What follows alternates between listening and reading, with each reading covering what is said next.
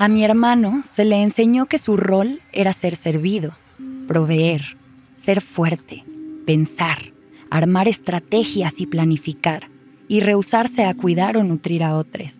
Se me enseñó que no era correcto para una mujer ser violenta, que eso era antinatural. A mi hermano se le enseñó que su valor estaría determinado por su voluntad de hacer violencia en los ámbitos apropiados. Se le enseñó que un varón no debía expresar sentimientos. A mí se me enseñó que las mujeres pueden y deben expresar sentimientos, o al menos algunos de ellos. Cuando respondía con ira al negárseme un juguete, se me enseñó, como niña en un hogar patriarcal, que la ira no era un sentimiento femenino adecuado que la ira no solo no debía ser expresada, sino que debía ser erradicada.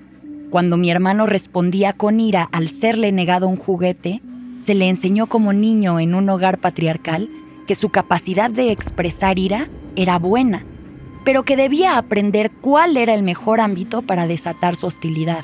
No era bueno para él utilizar su ira para oponerse a los deseos de su padre y su madre.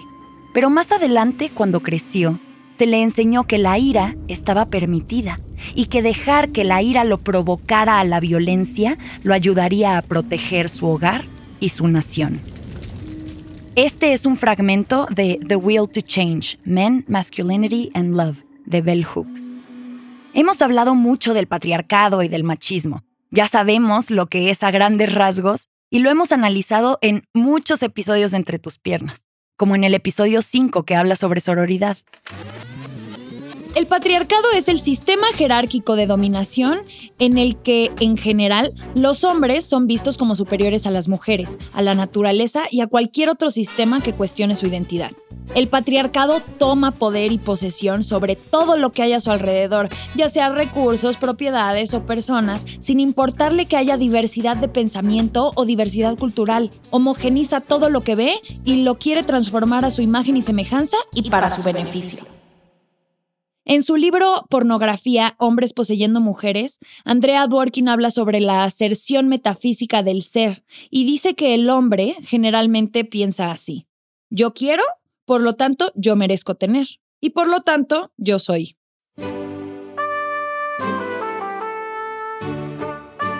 ¿Cómo le hace el patriarcado para oprimirnos sistemáticamente a todas las personas sin que nos demos cuenta? Usa los mismos mecanismos en las relaciones de pareja donde hay abusos que vemos en conflictos y negociaciones internacionales como los tratados de comercio y las guerras entre otros países. El miedo y la violencia son el camino que el patriarcado toma para lograr su deseo constante de la dominación del todo. Y así es como hemos visto por cientos de años solo a hombres en puestos de poder, en presidencias, en dictaduras o en la iglesia ya sueno diferente. Y es que ya llevamos 20 episodios desde entonces.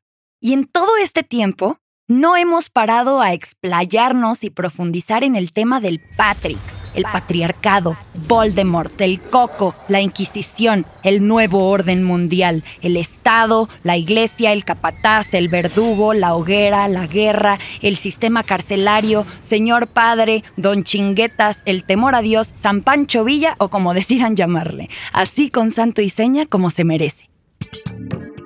¿Cómo funciona? ¿A quién beneficia? ¿Cómo y dónde lo vivimos las personas?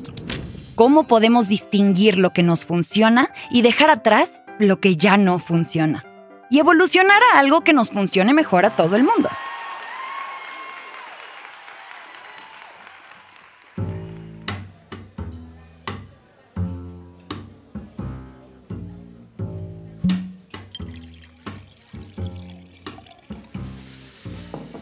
Para adentrarnos más en este oscuro, escabroso y súper normalizado tema que llevamos desmenuzando poquito a poquito todo este podcast desde su nacimiento, invité a mi papá y también a Nayeli Chiu, que es nada más y nada menos quien musicaliza y hace magia con los efectos de sonido que escuchas en este podcast. Porque lo personal es político. Soy Luis Fernando Araujo soy originario de Monterrey, tengo 62 años, soy ingeniero, me interesan temas muy diversos, estoy concluyendo ahorita un diplomado en Derecho, teniendo una maestría en ingeniería. Mi nombre es Nayeli y yo soy editora y diseñadora sonora aquí en Nodalab y soy una gran fan de Entre tus piernas. Me encanta, lo amo, me encanta. Yo soy María Andrea y estás escuchando Entre tus piernas. El contenido de este podcast es explícito, discreción contraindicada.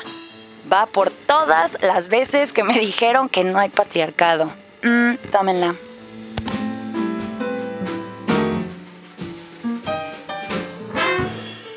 El patriarcado es como una idea o un bicho que se instala en el sistema operativo de las personas, en sus creencias, lenguaje y forma de percibir el mundo. Y luego, con las condiciones propicias, les sale un monstruo de adentro que les hace volverse peones de un sistema de dominación global. Y no, no estoy exagerando. Ahí tenemos a Mr. Smith en Matrix, que cualquier persona se podía convertir en ese güey, que era un agente de la Matrix que se encargaba de asegurar que nadie saliera de su sistema y de la ilusión de ese mundo. Y así acabar con las amenazas al universo que habían construido. Yo me di cuenta de esto porque desde muy chica me tocó vivir situaciones en las que me sentía mal y que me estaban haciendo daño, aunque en ese entonces no tuviera las palabras para expresar cómo o por qué. Ahora voy uniendo los puntos.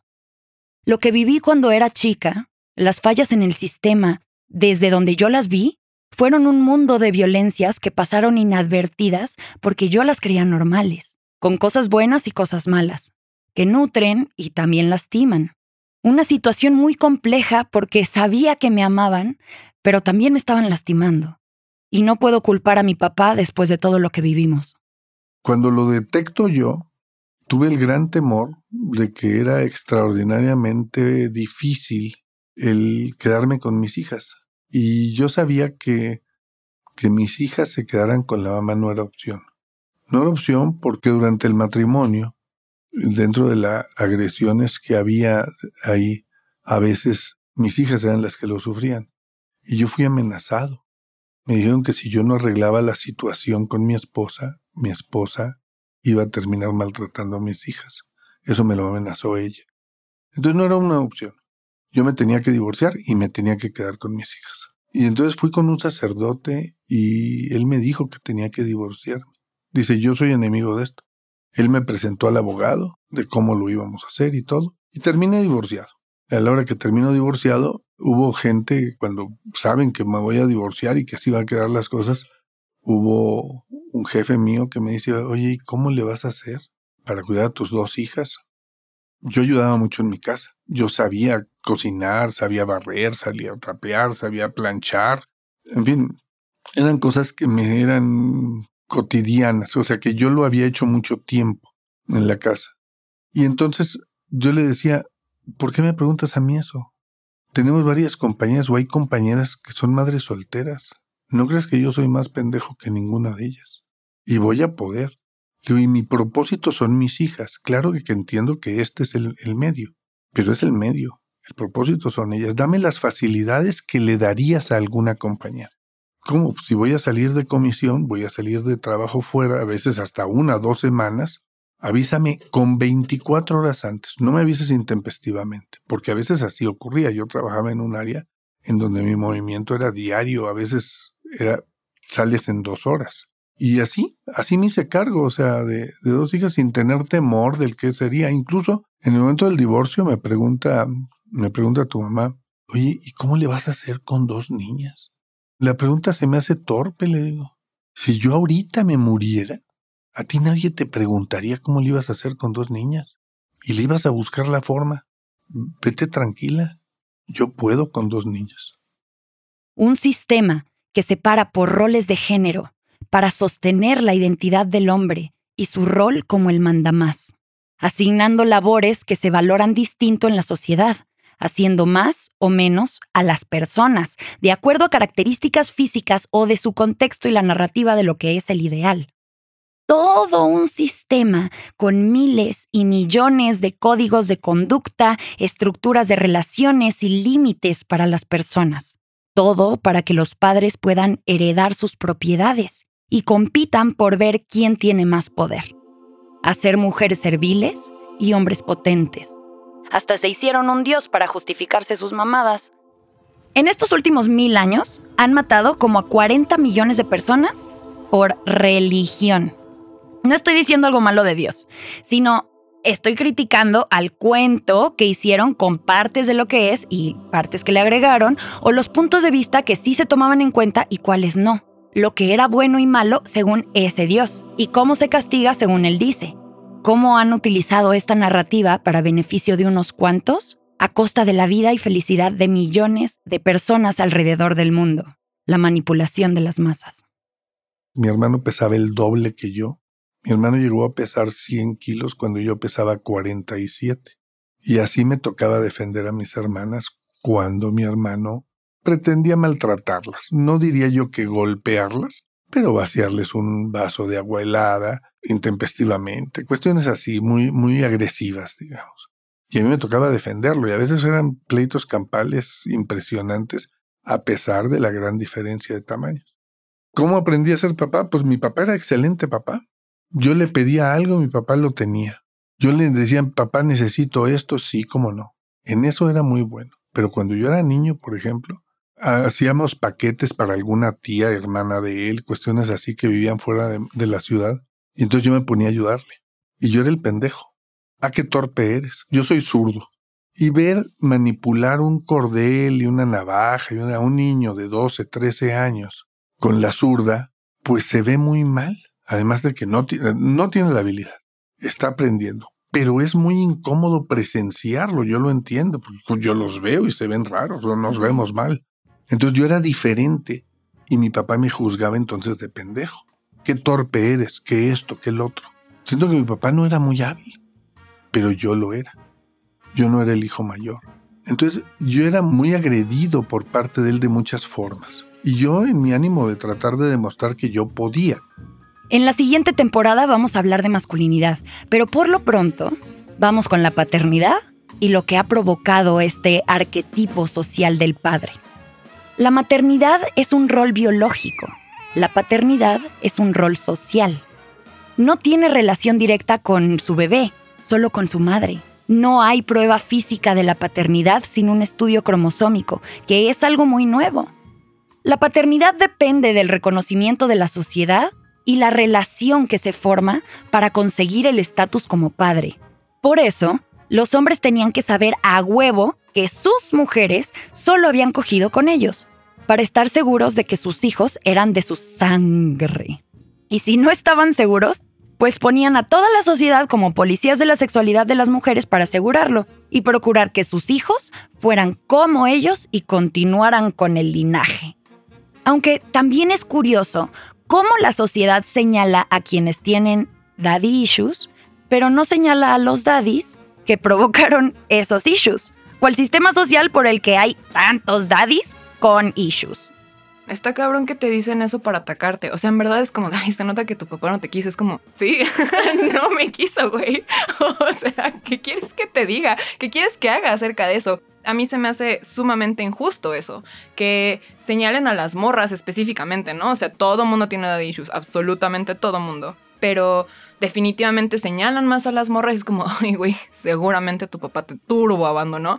Es como, sí, me turbo abandonó y yo estoy arreglando ese pedo. O sea, yo me estoy haciendo responsable de todas las violencias, la negligencia, el abandono y las cosas que mi papá tuvo conmigo. ¿Por qué tendría yo que ser señalada por eso? Se me hace sumamente injusto que nos hagan eso a las personas porque yo estoy arreglando esa bronca. Yo me estoy haciendo responsable de eso. Incluso puedo bromear de eso. ¿Cómo se atreven a señalarme cuando claramente estoy bromeando acerca de mis daddy issues? Es como, o sea, perdón, ¿sabes? Ay, no. Me sí, güey, a mí también me molesta un montón. Porque además, ¿y quién chingados les está diciendo a los papás como, güey, sé un padre responsable porque le estás causando pedos a tus hijos.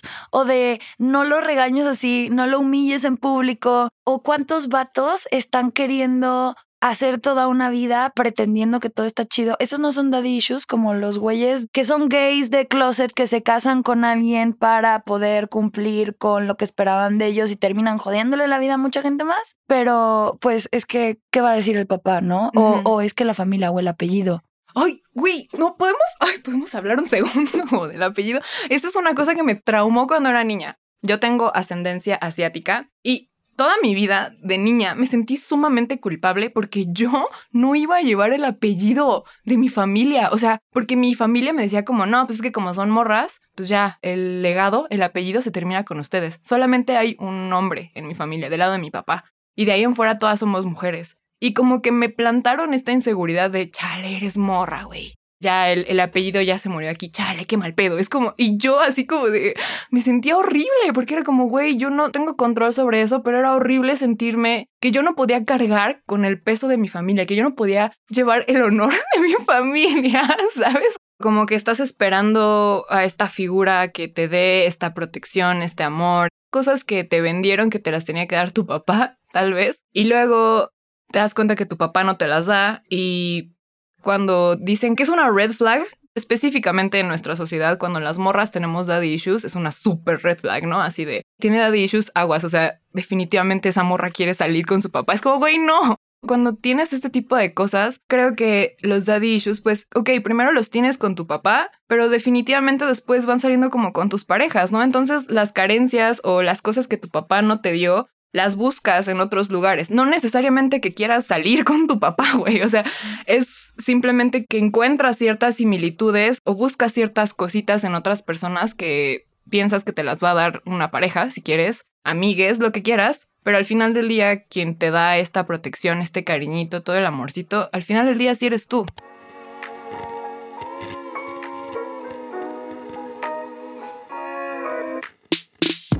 La paternidad se inventó con el patrimonio, patria, patrimonio, padre, patriarcado. Todas estas palabras tienen el mismo origen etimológico, pater, la herencia patrilineal, el lugar de origen, de donde provengo.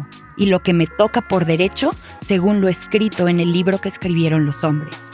Bueno, primero, mis papás se casaron en, en 1956.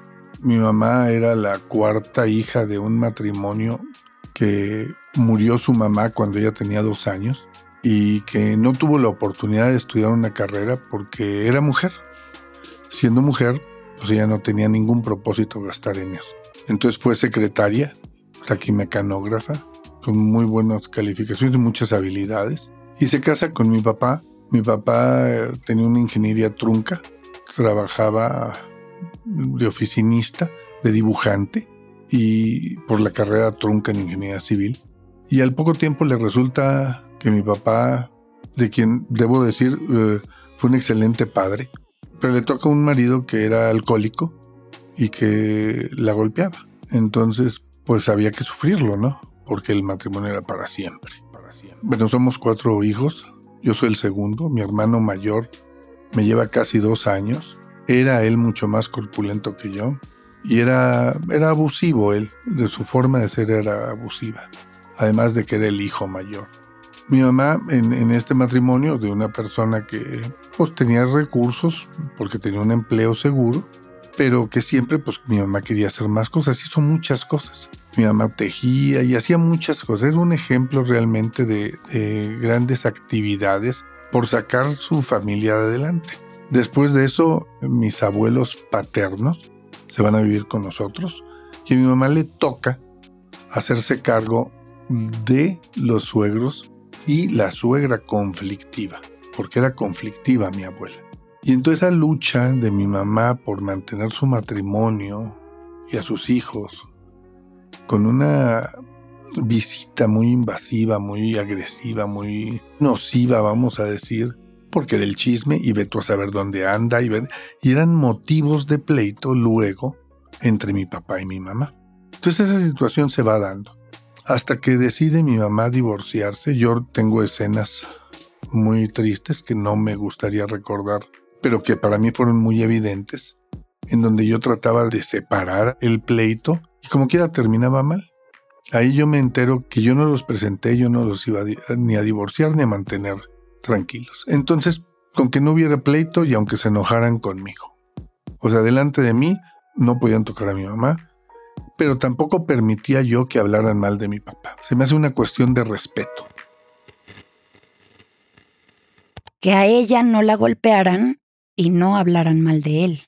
La cosa es que mucha gente cree que hablar mal de alguien es decir lo que hicieron, contar la historia diferente a como ellos la cuentan, aunque no hayan hecho eso.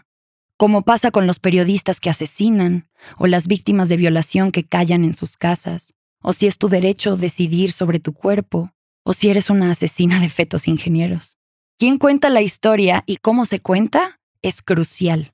Es la identidad, es el ego, es la reputación, es la pertenencia a nuestro grupo, la aceptación. Y la falta de práctica afrontando el rechazo, de aceptar el error, de enmendar. Y va cambiando porque, mm, digamos, el nuevo sistema penal, aunque tiene muchos peros, valora mucho el acuerdo entre las partes. Y valora el decir, ¿sabes qué? Pues vamos a llegar a un arreglo, aunque sea un mal arreglo, antes que un castigo extremo y vemos el caso de, no voy a decir nombres, de la influencer que pues cometió un error y que ahora tiene que pagarlo de otra forma, a lo mejor más positiva que gastando su vida en prisión. Sí, y me encanta ese ejemplo porque se me hizo muy interesante que dé un porcentaje de sus ganancias a organizaciones de esto, que tienen que estar divulgando información de lo que va aprendiendo. Y sobre todo que se evita el decir, ¿sabes qué? Y además no puedes o no debes poner a nadie en, escarnio, que es lo que mucha gente acostumbra, porque es lo que vende muy fácil. Claro, el drama, el conflicto enorme. No, no, no, el apuntar, el señalar con dedo flamígero. Estoy en un evento para entre las madres de familia de la escuela de mis hijas y estoy entre puras mamás y yo era el papá de una de mis hijas. Y oigo que una de ellas le dice a las otras presumiendo, pues yo les digo a todos, cuiden a sus pollitas porque mi gallo anda suelto. Y me sentí realmente molesto de que yo tuviera que cuidar a mi hija porque tenían un patán en la calle. Y entonces mi respuesta, que le sonó muy agresivo a ella, pero mi intención nunca fue esa, fue decir, oiga, le recomiendo que cuide a su gallito, porque el gallinero no es de él. Y hay gallos aquí. Oiga, eso suena muy agresivo. Le digo, si usted ve, es más agresivo lo que usted dice. Lo reproducimos todas las personas. Y el punto es que divide hombres de mujeres, padres y madres. Pero no habíamos notado la división, porque así nos contaron la historia. Nos dijeron que así es. Hablar de religión puede ser incómodo, pero ha influido tanto en nuestra cultura desde la estructura política y económica hasta las leyes que tenemos, que es un buen lugar para ver de dónde salieron las ideas que sostienen la moral y las acciones y valores en nuestra cultura. En la Biblia, dentro del Génesis 2 del Antiguo Testamento, dice, Y dijo Jehová Dios, no es bueno que el hombre esté solo, como si no hubiera nacido de alguien con vulva. Le haré ayuda idónea para él o sea, desde el principio es para él, hazme el favor. Y pues de la tierra toda bestia del campo y toda ave de los cielos las trajo Adán para que viese cómo las había de llamar, porque cómo las nombra es importante porque no son él. Y de todo lo que Adán llamó a los animales vivientes, ese es su nombre. Y puso Adán nombre a toda bestia y ave de los cielos y a todo ganado del campo, mas para Adán no se halló ayuda idónea. Entonces Dios hizo que Adán se durmiera y mientras se dormía, sin consentimiento, porque es como per este Dios, tomó una de sus costillas y cerró la carne en su lugar. Y de la costilla que Jehová Dios tomó el hombre, hizo una mujer. Ahí borró todo lo del nacimiento y de dónde vienen las personas. La trajo al hombre y entonces le dijo a Adán, esto es ahora hueso de mis huesos y carne de mi carne. O sea, es mía, no de allá, sino, o sea, carne de mi carne y será llamada varona porque del varón fue tomada. Hazme el favor. Y así borraron la parte de la acogida y el parto de la historia del origen de las personas, que es de las preguntas más cabronas en toda la historia de lo que llevamos hablando, de dónde venimos las personas. y por tanto dejará el hombre a su padre y a su madre y se unirá a su mujer y serán una sola carne. Así puede decidir por ella, si él piensa y ella es el cuello según la Biblia y así. Y en vez de ser comunidad, a cada hombre le corresponde por derecho divino una mujer para que le ayude. ¿verdad? De ayuda idónea. Igual y la envuelven regalos y amor romántico para convencerla de una boda a cambio del resto de su vida de trabajo no pago y la apropiación de su trabajo reproductivo, de acuerdo a nuestras bonitas tradiciones. Igual y se la compra a su familia por 100 mil pesitos como hacen en Guerrero. Igual y la convence de prostituirse y la vende como le hacen en Tlaxcala. O igual y solo se la roba como le han hecho cuatro de cada diez hombres con familia en Santa Ana Tlacotenco, Milpa Alta, en Ciudad de México. Si yo no soy la naturaleza, yo la poseo, me pertenece. Por lo tanto, es mi responsabilidad proteger mis bienes como el patriarca, amenazar a otros hombres con violencia y defender mi propiedad privada, lo que acumulo y los medios que tengo para seguir avanzando en esta competencia por el control y el reconocimiento de otros hombres en este esquema. Este tema tú lo propusiste. Además. Sí, es cierto, sí, te dije como de, güey, por favor, alguna vez habla de daddy issues y tú como, a huevo. Y luego me dijiste como, güey, ¿quieres venir? Y yo, ay, es que los daddy issues son, son otro pedo. ¿Qué dirías que son los daddy issues? Pues los daddy issues son como todos estos rollos que traes en la vida de las carencias o violencias o ciertas cosas que no tuviste con tu figura paterna, como pues, pues, la figura principal que se supone te venden que tiene que estar para ti, que es como este protector. Y la mayoría del tiempo eso no es la realidad porque los papás dicen esto muy seguido, especialmente la generación de nuestros padres, que siempre te dicen esto de, a nosotros no nos enseñaron a ser padres. Y tú como, pues sí, güey, pero, o sea, vamos, ¿no? O sea, incluso hay muchos papás que ni siquiera querían ser padres y terminaron teniendo familia y eso detona que tu familia sea completamente disfuncional. O sea, en verdad es cuando ya llegas a la adultez que te das cuenta que tu familia es súper disfuncional. Entonces, como que los daddy issues justamente son estas cositas que te van como persiguiendo toda la vida, es como una bola de nieve y de la nada hay algún evento en la vida que te los triggerea, ¿no? Y te das cuenta que hay ciertas cosas que pasaste de niñe y de la nada ya ahorita que eres adulte, estás como lidiando con un chingo de broncas que ni sabías que tenías, ¿no? O sea, mis daddy issues, no hombre, te puedo dar una lista, pero así estelares, no, no, no. O sea, mis daddy issues han ocasionado que yo tenga rollos de apego, búsqueda de validación externa, la atención, miedo al abandono, no, un montón de cosas que digo, wow. y ahora que soy consciente de eso es como, wow, ok, con razón de estas maneras he actuado durante toda mi vida.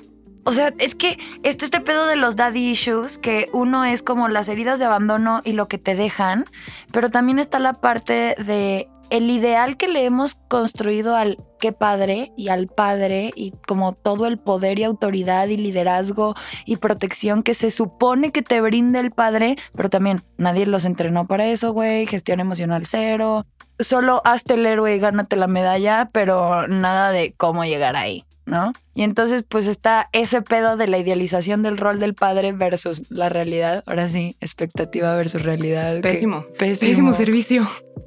Entonces está diseñado para que o es la mamá o es la mamá.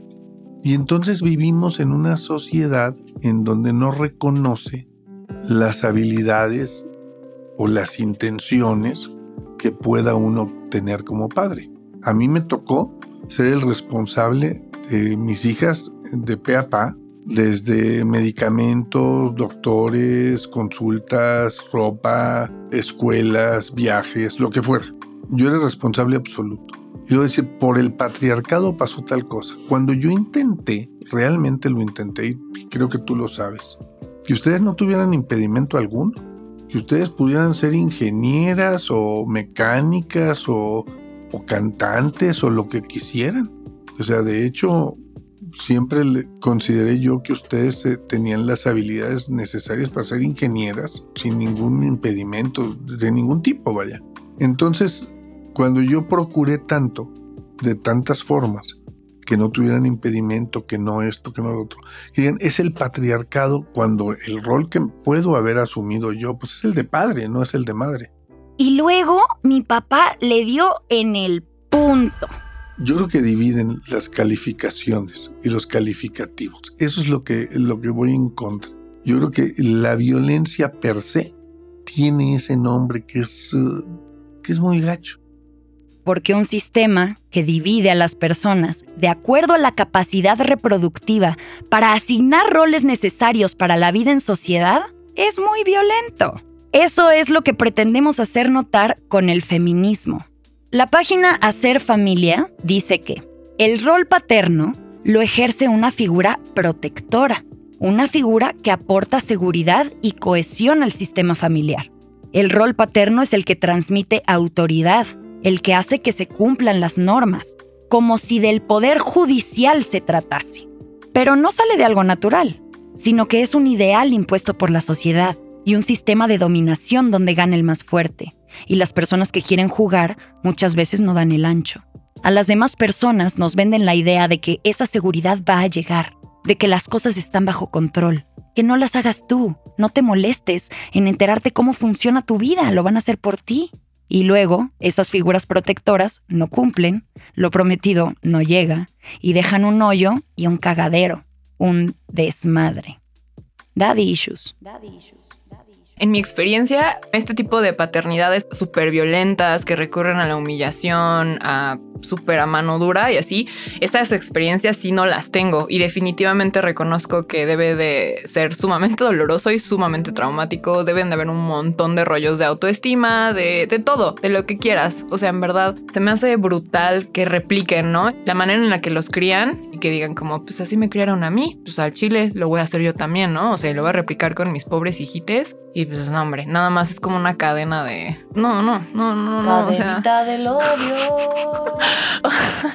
es que también, como que en mi experiencia, pues mi papá más bien ha sido una figura ausente es que justamente el hecho de que no saben ni qué carajos están haciendo, hacen un buen de desmadre en un chingo de personas. O sea, no se van porque hay personas a quienes las violentan de esta manera, verbal, físicamente, les dicen de cosas, les humillan. O sea, mi mejor amigo, su papá, es ese tipo de figura, ¿no? O sea, que no se puede ni pintar las uñas porque ya su papá es como súper violento. Si se creció el cabello un poco, es como de, ay, qué joto te ves. O si se pinta las uñas, no, pues pinche maricón. Así, o sea, cosas que dices, no mames, o sea, ¿por qué, güey? ¿Por qué? Una jerarquía social y categorías impuestas, como la colonización, las guerras, la iglesia y el Estado, que llegaron a nuestro país como una misma cosa, con la misma estructura.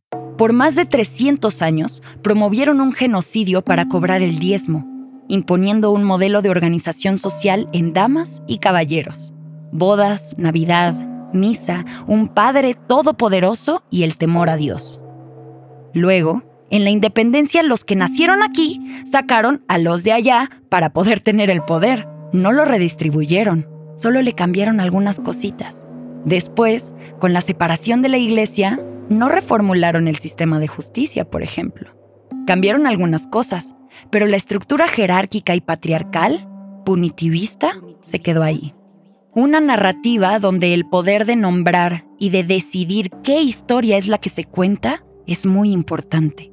Todo esto por la reputación y el ego, por protegerse de lo que dicen de ellos, de quiénes son. Tanta es la importancia de la reputación que mataron a todas las personas que contaban otra historia o se atrevían a cuestionar lo que decía la autoridad. Las hogueras, las desapariciones forzadas por parte de las Fuerzas Armadas y el Estado mexicano, la representación de protestas civiles por derechos en los medios como si fuera delincuencia, los asesinatos activistas, las quemas de bibliotecas enteras, la censura en Internet, la Edad Media completita. Siguen matando a 11 mujeres en México cada día.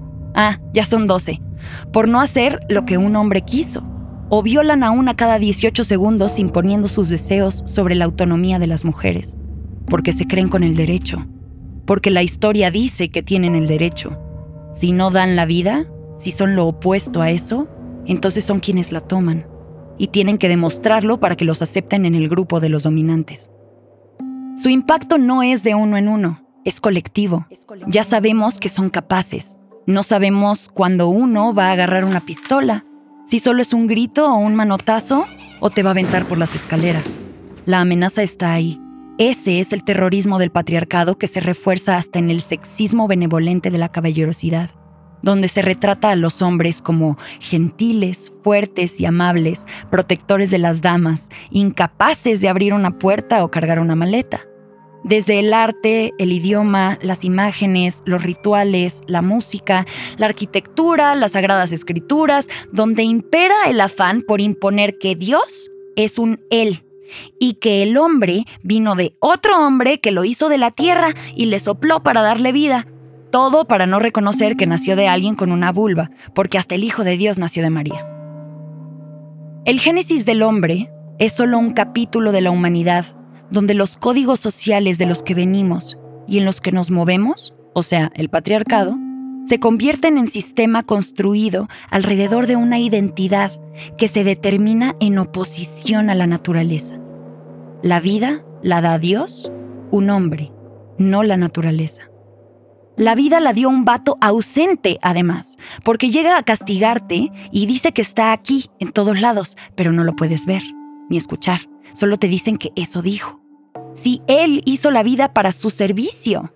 Dios hombre hizo a la naturaleza para servirle. Adán dio una costilla para que un vato le hiciera ayuda idónea. Eso dicen, no necesariamente así fue.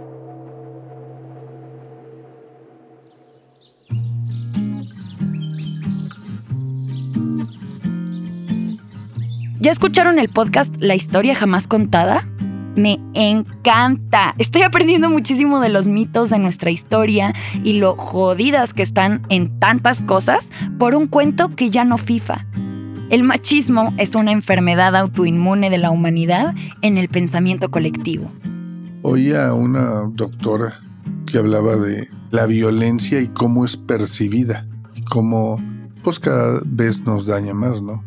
Incluso cuando no la estamos presenciando. Porque aunque digan es lucha entre grupos, es un a ver cuándo te toca y a ver qué tan cerca la vas a tener. Entonces siempre es una tensión presente, aunque el discurso sea que es entre grupos. Un montón de cerillitos que le vamos aventando sin darnos cuenta, por costumbre, a una hoguera de 6.000 años es un bichito de idea que se implanta en el subconsciente y se empieza a alimentar de los cuentos, la música, las noticias, lo que vemos, cómo creemos que tienen que ser las cosas y lo que hacemos para cumplir para que no nos toque el castigo. Y cuando esa historia se ve amenazada, sale Mr. Smith, macho fascista, para silenciar, despreciar, negar, aterrorizar, controlar o matar. Sí, es que o sea, más que sean los papás o más que sean los hombres, es como le llamamos al sistema, que justo nos divide a las personas en qué hace un padre y qué hace una madre. O sea, que no nos permite ser lo que queramos ser, sino que ya nos asigna un lugar. Y hace poquito con esto que decías de ser zurdo y de cómo había cosas que podías aprender, pero pues era zurdo, entonces no se aprende igual. Pues tú sabes cómo el mundo está hecho para la gente diestra. Entonces llegar como persona zurda pues implica otras cosas. Y creo que el patriarcado pues es algo así, o sea, es un mundo que está hecho para hombres, como si fuera hecho para diestros, porque desde ahí se hicieron las leyes, desde ahí se hicieron los sistemas sociales. Y entonces entrar siendo mujer como siendo zurdo a usar tijeras de derecho, pues no siempre te acomoda.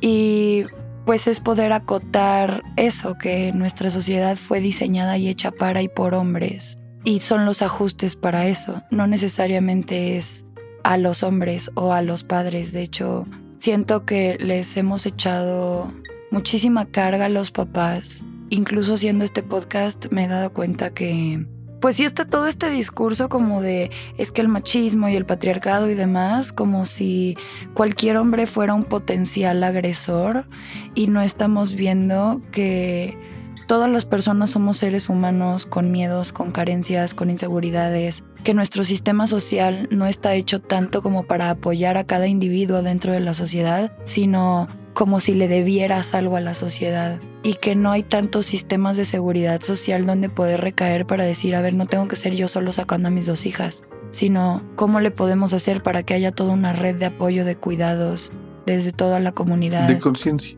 Vaya, y la violencia, por eso digo, la violencia que existe, que todos hemos presenciado, a todos nos lleva entre las patas.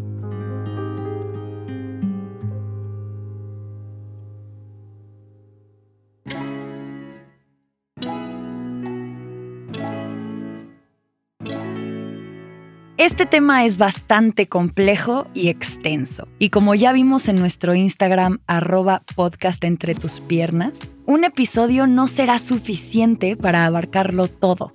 ¿Les parece si nos tomamos un pequeño break para hacernos preguntas y continuamos en el siguiente episodio? Queremos saber qué piensan de los daddy issues. Escríbanos, mándenos una nota de voz, platiquemos y sanemos en conjunto. Les mando un abrazo enorme y nos escuchamos en dos semanitas. Este es un podcast original de Nodalab y Caldero. El guion fue escrito por mí, María Andrea, y editado por Sofía Serrano. La edición, diseño sonoro y musicalización fue hecha por Nayeli Chu. La mezcla es de Sam Peñalba y la redacción de contenido es de Sofía Serrano. Agradecemos la colaboración de Luis Araujo, mi papá, y Nayeli Chiu por venir a platicar conmigo sobre los daddy issues que tanto nos atormentan. Fue un placer.